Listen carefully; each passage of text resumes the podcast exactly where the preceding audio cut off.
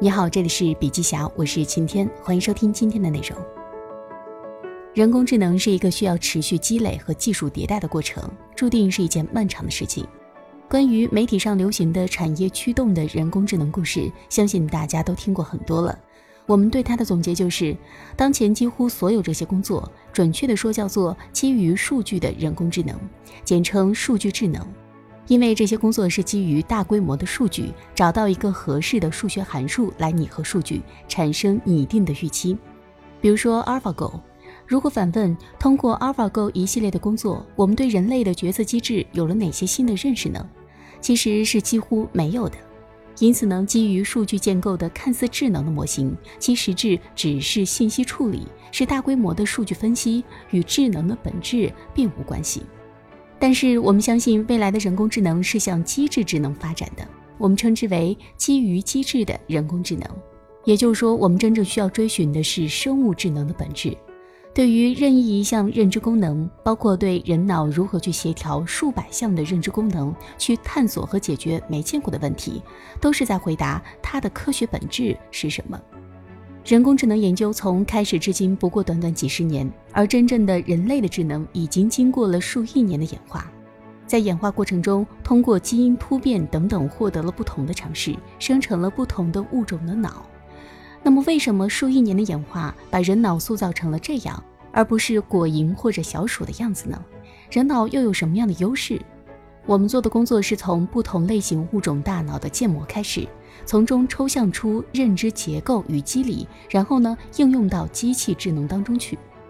数亿年的演化使得人类大脑把人体系统的结构和机制有机的结合起来，使得人体系统表现出更好的鲁棒性和抗造能力。鲁棒是 robust 的音译，R O B U S T，意思是健壮和强壮。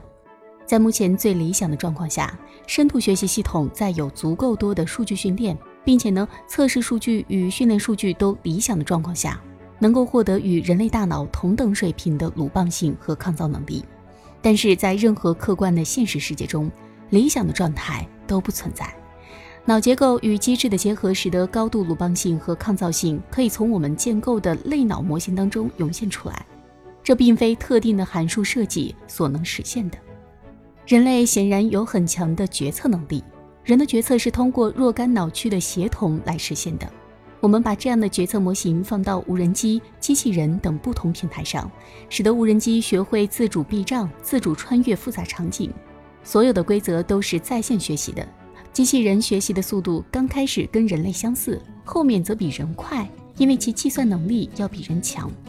把同样的模型用到机器人上，让它去理解人类的意图等不同的应用，其实都只是类脑人工智能在狭义人工智能中的一些进展。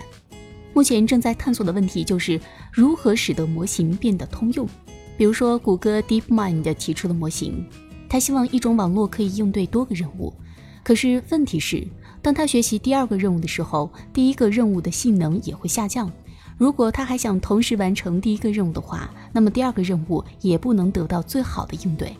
这都不是人类智能的特点。人脑至少可以分成近二百五十个脑区，这些脑区是自组织协同的，可以去应对不同的任务。也就是说，人脑的自组织原理才是最重要的。人类的认知功能至少有一百五十项，到目前为止，全世界的人工智能顶多挑战了其中的三十项。其余的绝大多数很少有人去研究，比如说意识的问题，在神经科学领域，可以通过两到五周的训练，使得以往被认为没有自我意识的恒河猴进行镜像测试，从而被认为涌现出了自我意识。在这样的实验启发下，我们构建了猴脑的点神经元脉冲神经网络模型，该模型具有三百六十三个脑区。应用了近似猴脑的计算模型以及相关的训练实验，机器人通过了镜像测试。目前，虽然机器人可以通过镜像测试，但问题是，我们能说机器人有了自我意识吗？我们可以说，猴子通过了镜像测试，所以我们认为这个物种具有自我意识。但是反过来，机器人通过了镜像测试，就能够说它有自我意识吗？实际上是不行的。所以说，现在我们的结论是。一个不具备人类意识能力的机器人，它也能通过镜像测试。因此呢，传统镜像测试判断物种是否具有自我意识的假设，实际上是不严谨的。实现机器的自我意识是我们重要的努力方向。很显然，这还只是初步自我感知的开始。总体而言，我们希望未来能通过计算机建模来发现智能演化的规律，预测智能演化的趋势，并应用到未来人工智能模型的自主智能演化上。